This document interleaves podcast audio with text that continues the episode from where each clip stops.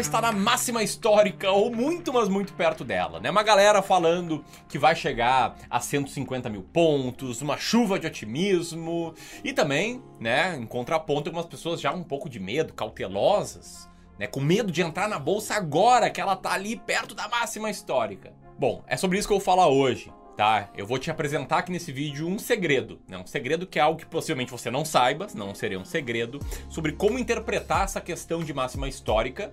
Também vou te mostrar como eu interpreto, vou te mostrar dados que eu aposto que você não viu em nenhum lugar, depois comenta aqui se eu te apresentei muitas novidades ou não. Vou te falar até onde eu acho que o Ibovespa vai chegar aí se não bastasse. Eu vou tentar passar uma lição que se você incorporar, ela vai mudar toda a sua relação com os investimentos, talvez até outros pontos da sua vida. Isso mesmo. Tá bom demais pra ser verdade? Então segue aqui comigo. Até o final desse vídeo, ele é um vídeo muito importante, um dos mais importantes que eu fiz recentemente aqui no canal por todas essas lições. E se você gostar dele, te inscreve aqui, aperta no sininho para receber notificações a cada vídeo novo. E claro, senta o dedo no like enquanto roda a vinheta. Vamos lá?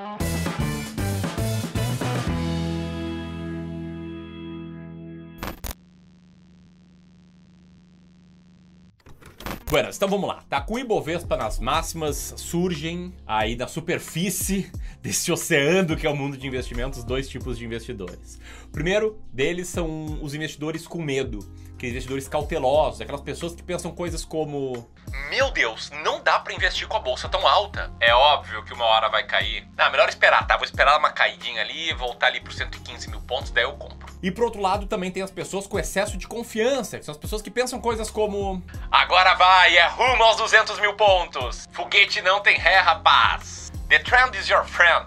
Aliás, diz aí, com qual desses grupos você se identifica? Com o primeiro com o segundo ou você é do terceiro grupo? O terceiro grupo mais sóbrio, mais sereno? Enfim, vai comentando aqui enquanto eu vou te dar uma bomba aqui. Eu vou te falar que o Ibovespa não está na máxima histórica. E não, tá? Eu não fiquei louco. Tô vendo todas essas notícias que estão propagando que estamos na máxima histórica. Porém, isso aqui é parte da história. Como assim parte da história? Vamos lá, vou te explicar aqui o que talvez nem todo mundo tenha te explicado sobre essa questão de como enxergar seus investimentos, tá? Mas qual é a lógica quando a gente pensa em investimentos? A gente quer proteger nosso capital e quer multiplicar ele, aumentar o poder de compra dele, ter mais riqueza no longo prazo. É isso, né? Ou seja, de nada adianta o nosso patrimônio subir 20% se todas as coisas que a gente pode comprar com o nosso dinheiro também aumentem 20% o preço. Não adianta a gente ficar 20% com mais dinheiro se tudo está 20% mais caro. Então o que importa aqui é você, como investidor, sempre pensar no retorno real, que é o retorno acima da inflação. Bom, se a gente pensa assim no nosso retorno, a gente tem que pensar assim também na pontuação do Ibovespa. Quer dizer, se o Ibovespa bateu 50 mil pontos lá em 2006, a gente não pode enxergar nominalmente como equivalente a 50 mil pontos hoje, porque de 2006 até hoje teve uma certa inflação acumulada. Assim como 10 reais em 2006 comprava muito mais coisa do que 10 reais compra hoje, 50 mil pontos no Ibovespa era um outro patamar financeiro do que equivale os 50 mil pontos hoje, entendeu? E aí, se a gente for deflacionar o Ibovespa, ou seja, for corrigir o Ibovespa pela inflação, a máxima histórica não foi em 2021, e foi sim no dia 20 de maio de 2008 o que equivaleria à pontuação atual de 150 mil pontos. Parece piada, né? Todo mundo falando em Bovespa 150 mil pontos e a máxima histórica deflacionada foi justamente 150 mil pontos. Ou seja, o Ibovespa atual tem que subir mais ou menos uns 20 mil pontos para chegar nessa pontuação. E não é só isso, tá? Outro ponto de vista que a gente pode enxergar aqui é olhar o Ibovespa pela ótica do investidor internacional, que é um player relevante no mercado em termos de liquidez, em termos de movimentações. Né? Pensa assim, você aqui, tá? João, o brasileiro, investe em ações norte-americanas, sei lá, pelo ETF VVB11, por exemplo. O que compõe o retorno disso é uma soma de duas variáveis: o retorno do S&P 500 nominal e o retorno da relação real dólar né? O retorno das ações e a taxa de câmbio. Digamos que você investiu 100 dólares em ações norte-americanas com o dólar a 5 reais e seis meses depois as ações estão exatamente na mesma cotação, não mudou absolutamente nada. Só que o dólar saiu de 5 para 5,50. O dólar ficou mais forte frente ao real. O que, que aconteceu? Você ganhou dinheiro. E aí esse exemplo que eu falei aqui do João, o investidor brasileiro, vale também para, sei lá, Steve, o investidor norte-americano. Sempre que o Steve pensa, vamos ver como os meus investimentos na Bolsa Brasileira performaram, o Steve olha quanto esses investimentos se valorizaram em dólar. Então esse é outro ponto de vista que a gente tem que colocar, beleza? E adivinha?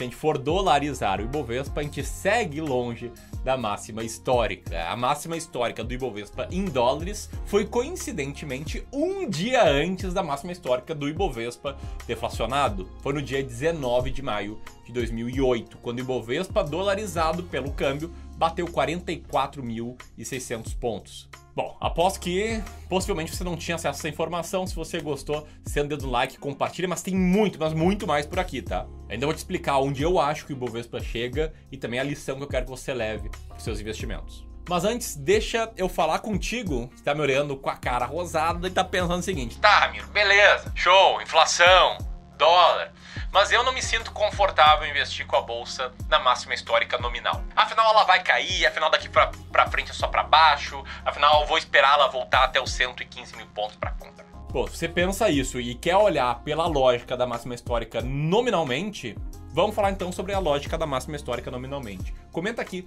quantos dias você acha que o Bovespa está na máxima histórica? Quantos por cento dos dias você acha que isso acontece? Bom, possivelmente, se você é um investidor de mais longo prazo, está investindo há mais tempo, você já investiu em ações na máxima histórica. Porque te liga só, tá? Eu peguei todos os pregões, todos os dias que tem negociação na bolsa, desde 1 de janeiro de 1996 até o dia 1 de junho de 2021. E a gente tem 6.289 pregões nesse prazo. Sabem quantos dias o Ibovespa bateu a máxima histórica desde então? Foram em 340 dias, ou seja, mais do que 5% dos dias. Ou seja, se todos os dias você se perguntasse, será que o Bovespa está na máxima histórica? Desde 1996, um a cada 20 dias você falaria sim, está na máxima histórica. Um a cada 20 dias, 5%. Tá? E se a gente for quebrar por décadas, a gente tem o seguinte, tá? De janeiro de 1996 a dezembro de 1999, a gente teve 989 pregões, 989 dias de bolsa. E o Ibovespa bateu em 112 vezes a máxima histórica, 11% desses dias. De janeiro do ano de 2000 até dezembro de 2009, 31 de dezembro de 2009, foram 2.478 pregões e 153 máximas históricas, ou seja, 6% desses dias. E do dia 1 de janeiro de 2010 até o dia 31 de dezembro de 2019, uma das piores décadas possível da Bolsa de Valores brasileira, uma das maiores crises internas que o Brasil já passou. A gente teve 2.473 pregões, com 78 máximas históricas, ou seja, 3,15% dos dias o Bovespa estava na máxima histórica, nominalmente falando. E mais, tá? Teve um certo dia lá no passado, os antigos investidores se lembram, em que a máxima histórica do Ibovespa foi os 25 mil pontos.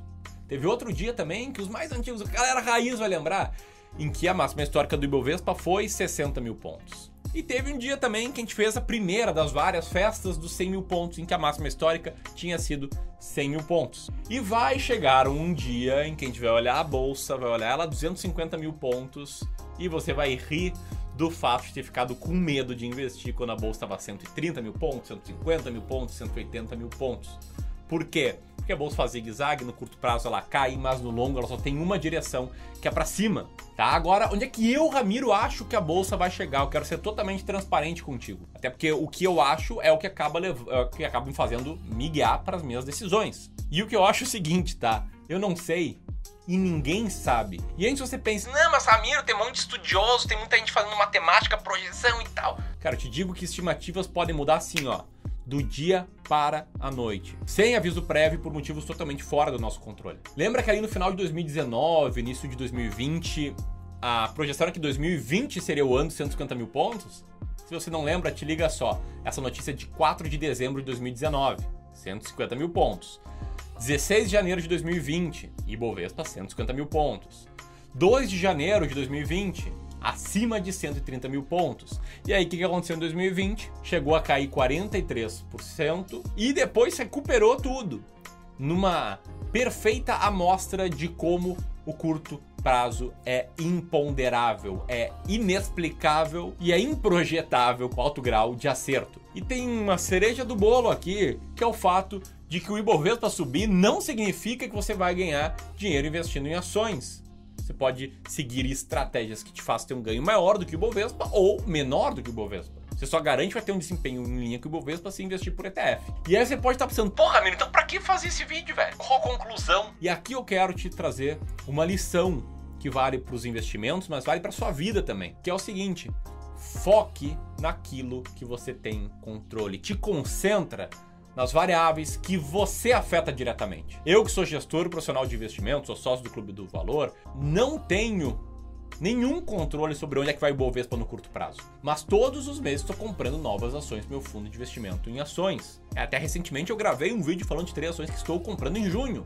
E você nunca vai me ver deixar de investir por conta dessas coisas. Você vai ver o Ibovespa em novas máximas históricas e eu falando que tenho participação em ações. Você vai ver o Ibovespa em grandes crises no futuro, sim, elas vão vir também, só não sabe quando, comprando ações também. Eu tenho uma estratégia clara de investimentos, uma forma com que eu divido o meu patrimônio, que não é todo ações e não é todo ações brasileiras. E eu garanto assim que eu sempre vou ter um peso da minha carteira investido na bolsa. Então a grande lição é concentra naquilo que você controla e forme uma carteira que seja adequadamente diversificada, que tenha tudo a ver com a sua tolerância ao risco, com ativos escolhidos com estratégia e método e que leve em consideração os seus objetivos. E que concentre o tempo, o seu tempo daquilo que você controla.